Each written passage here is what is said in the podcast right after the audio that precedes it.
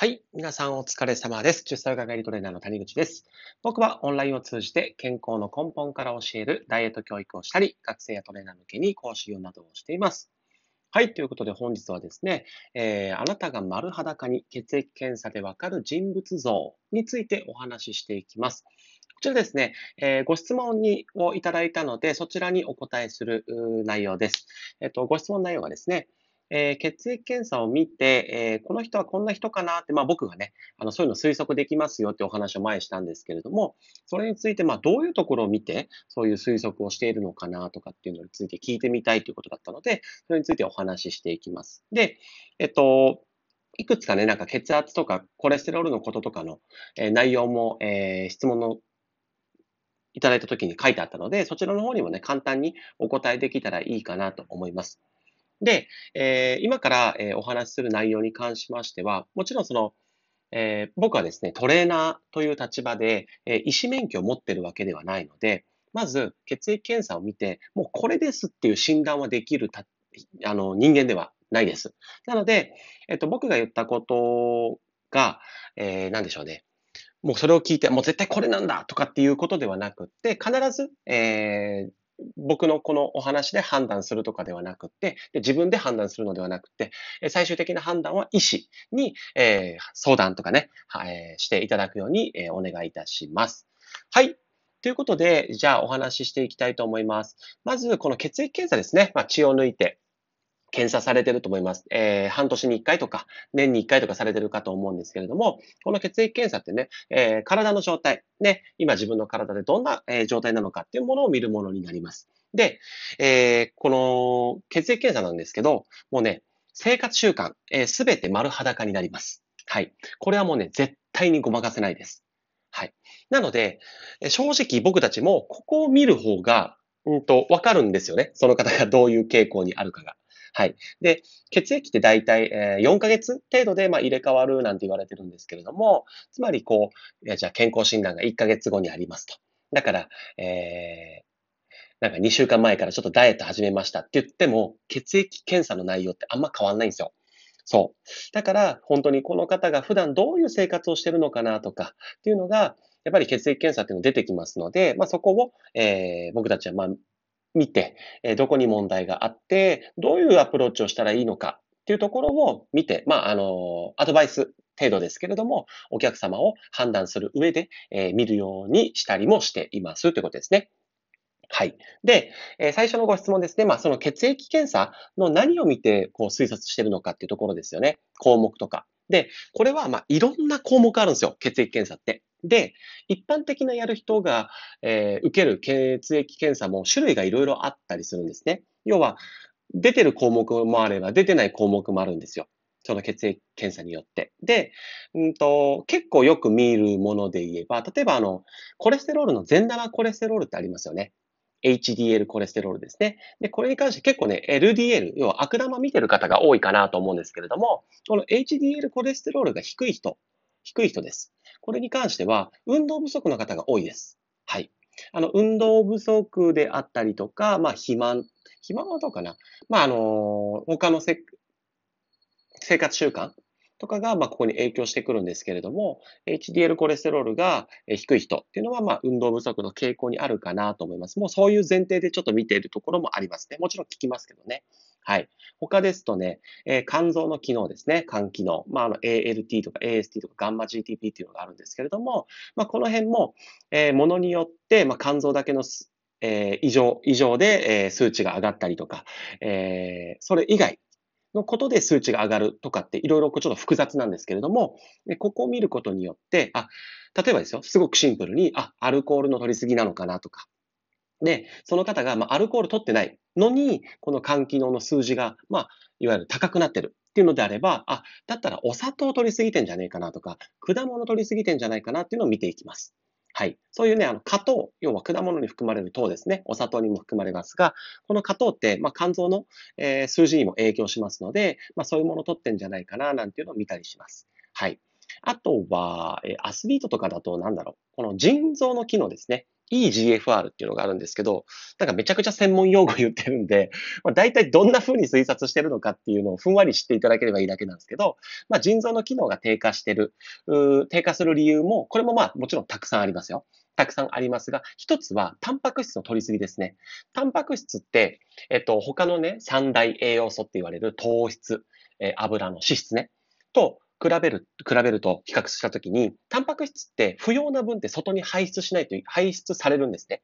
だからよく、えー、なんだろう、プロテインを痩せるとかって言うんですけど、あれ痩せるとか痩せないじゃなくて、単純に体に吸収されない、要は、え、不要な分って脂肪にもならないよねっていうことで、痩せると勘違いしてるだけなんですが、はい。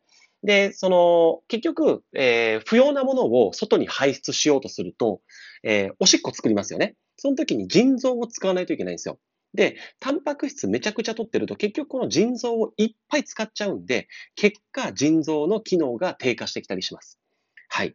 なので、うん。この、あ、もしかしたらこの方って結構そのプロテインとかちょっと過剰に飲みすぎたりしてんじゃねえかなとかっていうのを見たりとかしますね。はい。まあそういうのですかね。他にもまあいろいろありますけれどもね。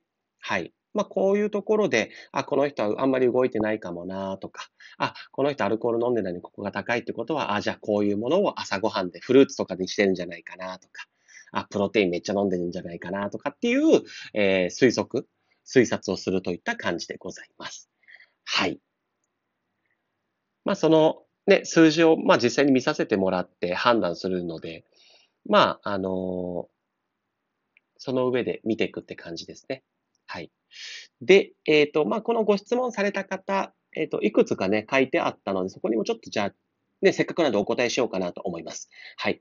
で、えっと、コレステロールのバランスはいいと。だから HDL と、えー、要は善玉コレステロールと悪玉コレステロールのバランスはいいけど、総コレステロールね、二つを、まあ、このバランスを見て、この合わせた時のコレステロール値を見ると高いよねと。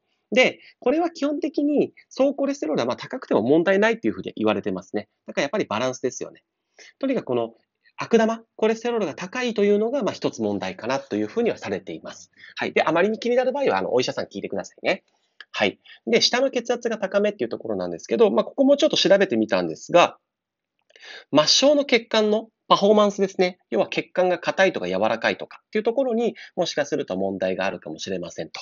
で、その上で、まあ、血圧ってやっぱり、あの、影響するのって塩分とか、えー、肥満とかなので、よっぽど肥満とかであれば肥満を解消する必要がありますし、人によりますけどね。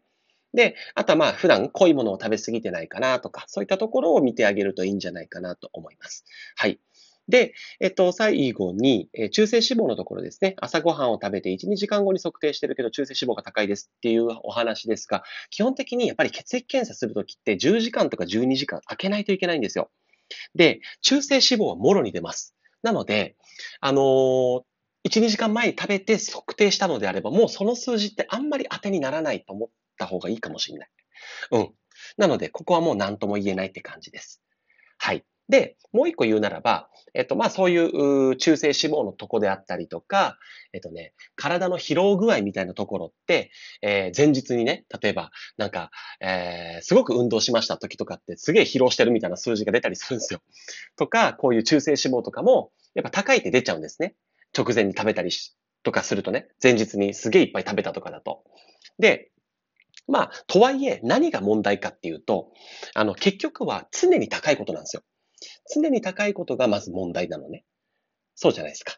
ね、一番良くないのはそこですよね。例えば血糖値なんかも、まあ、誰でも飯食えば血糖値は上がるんですよ。だから飯食った後に血糖値測ったら誰でも上がるんですね。で、その上で何が良くないかっていうと、飯食ってないのにもかかわらず高いのが問題なんです。それが糖尿病なんですね。で、中性脂肪に関しても、えー、飯を食べてないのにかん、えー、食べてないに、のにもかかわらず、ずっと高いっていうのが脂質異常症って言われるものなんです。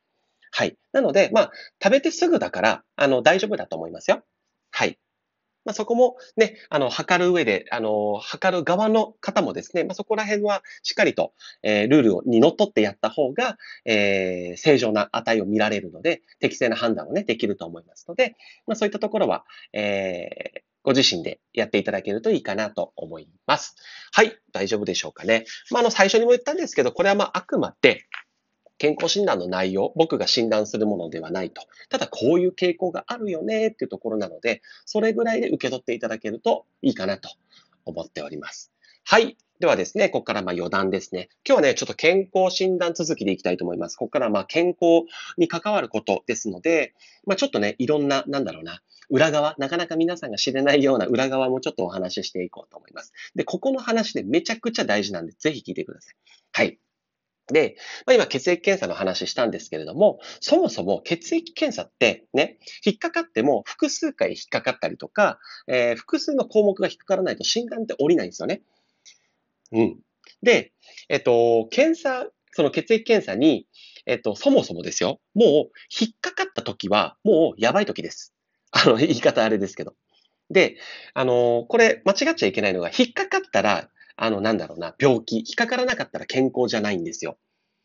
もちろん、ほら、こっからここを超えるとあなた高いですよっていうふうに言われると思うんですけれども、はい。だから、なんつうかな、こう、徐々にこう、健康から不健康になっていって、最終病気じゃなく、えっ、ー、と、という意味ではなくって、あ、いや、そうですね。それが、え正解で、なんか健康な状態で急に数字を超えちゃったから、じゃあその瞬間から病気っていうことではないです。